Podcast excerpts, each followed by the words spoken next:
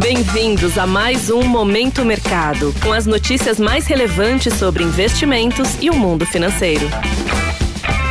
Muito bom dia para você ligado no Momento Mercado. Eu sou Felipe França e bora para mais um episódio desse podcast que te informa e te atualiza sobre o mercado financeiro. Hoje eu vou falar sobre o fechamento do dia 9 de outubro e da abertura de hoje, dia 10.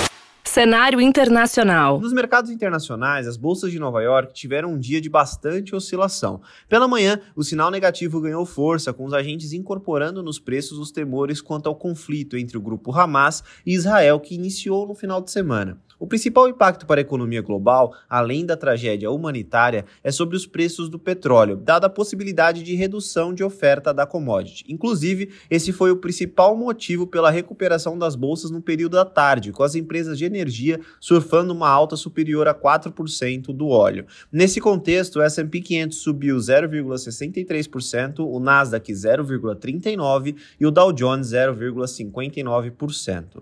Na renda fixa, não houve negociação devido ao feriado de Columbus Day. Porém, o discurso do vice-presidente do Banco Central Americano e um dos membros fixos do FONC, que é o comitê americano equivalente ao Copom aqui do Brasil, foi bem recebido, pois ele destacou a desaceleração da inflação colocando dúvidas quanto aos próximos passos do comitê. Vale destacar que, em momentos de grande incerteza, a demanda por títulos públicos americanos aumenta, gerando pressão baixista sobre as taxas que deve ser colocada nos preços hoje. No câmbio, o índice DXY, que mede o desempenho do dólar frente a uma cesta de moedas fortes, ficou lateralizado. Cenário nacional. Por aqui, o dólar encerrou em 0,62%, ficando em R$ 5,13, ancorado na retomada do apetite ao risco global após a virada das bolsas americanas e o pronunciamento do vice-presidente do Fed sugerindo menos espaço para novas altas nos juros. Desta maneira, as alocações acreditando na elevação do dólar foram desfavorecidas. No mercado de juros futuros, o comportamento das taxas surpreendeu positivamente, mesmo após uma manhã bem conturbada, quando ainda ainda não havia os principais drivers de alívio que apareceram somente à tarde, com destaque para o ajuste das expectativas quanto aos próximos passos do Fed. As taxas ficaram praticamente lateralizadas nesse período, e aí sim, no período da tarde, quando a gente teve um alívio das pressões, as taxas voltaram para o campo negativo, gerando um fechamento em toda a sua extensão. Em relação à bolsa, o Ibovespa ficou ancorado no mercado global e encerrou em alta de 0,86%, próximo dos 115 mil pontos, sendo o maior nível de fechamento do mês de outubro. Assim como no exterior, as ações de empresas de energia ligadas ao petróleo foram os destaques da sessão. Assim, as posições compradas, que são aquelas que acreditam na alta do índice, terminaram no terreno positivo.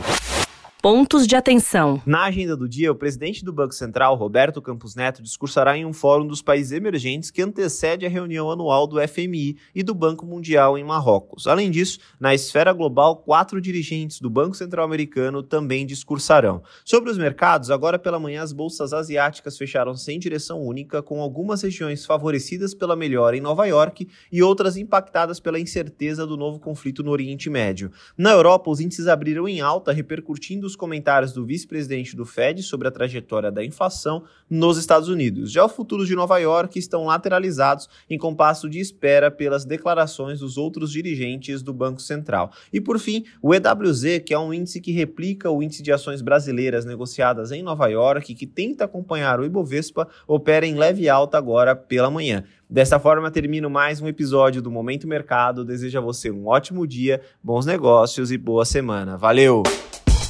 Você ouviu Momento Mercado com o Bradesco. Sua atualização diária sobre cenário e investimentos.